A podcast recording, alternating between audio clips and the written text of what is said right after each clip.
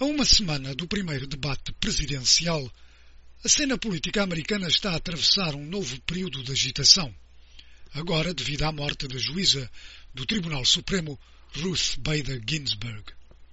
Importa aqui recordar que nos Estados Unidos o presidente nomeia os juízes para o Supremo Tribunal, que têm um mandato vitalício, e essa nomeação tem que, no entanto, ser aprovada pelo Senado, que organiza audiências públicas com o candidato. Se no passado era normal os candidatos terem votos bipartidários suficientes para serem aprovados, a radicalização de posições nos últimos anos torna isso quase que uma impossibilidade. Os candidatos são agora quase certeza apoiados com apoio unipartidário. E a pouco mais de um mês das eleições presidenciais e legislativas, marcadas por discussões rancorosas de ambas as partes, a morte de Ginsburg e a nomeação de um novo juiz vai sem dúvida servir para aprofundar mais essas divisões. Sharon Brim, que cobre o Supremo Tribunal para a cadeia de televisão Fox, explica porquê. This is replacing what was arguably the loudest, strongest leader of the liberal bloc on the court for the last, you know, couple of decades. Isto é substituir a mais alta e forte líder do bloco liberal no tribunal nas últimas décadas por alguém que terá ideias filosóficas e judiciais completamente diferentes sobre como interpretar a Constituição, o texto das leis. Uh, just a completely different philosophy, so it would be uh, substantively a massive shift to the court to replace that one seat. Uma filosofia totalmente diferente e, portanto, seria substancialmente uma mudança maciça para o Tribunal substituir essa posição num Tribunal que já está dividido em questões grandes.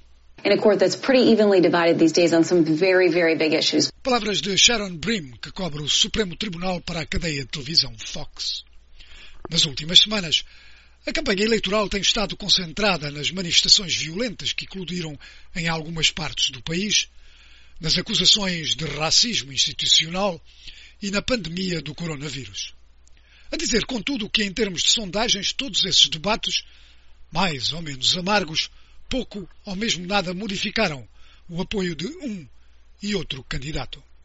Rami Manuel, que foi o chefe de gabinete do presidente Bill Clinton, diz que a introdução do novo tema não trará modificações a isso. I think this will have more of an impact in the Senate races than it will in the presidential race.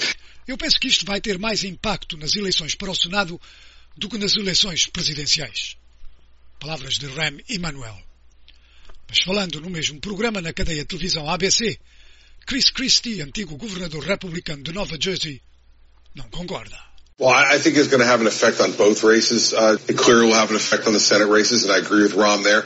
Eu penso que vai ter um efeito em ambas as corridas. Obviamente, vai ter um impacto nas eleições do Senado, eu concordo aqui com o que diz Ram. Mas vai ter um efeito na corrida presidencial, porque há agora uma nova questão dominante para o povo americano.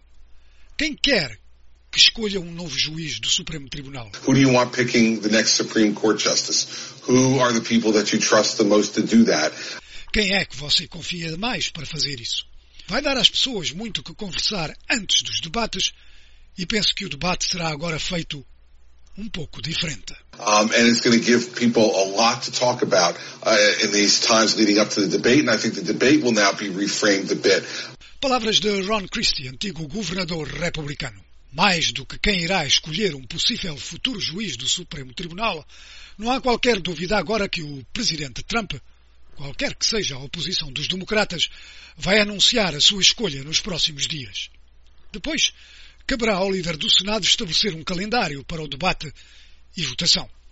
A seis semanas das eleições, isso terá que ser feito rapidamente. Caso contrário, poderemos ter uma situação em que, se os democratas ganham controle do Senado nessas eleições, mas como só tomam posse em final de janeiro, poderemos ter uma maioria já derrotada a votar um novo juiz. E isso será algo de inédito na história dos Estados Unidos.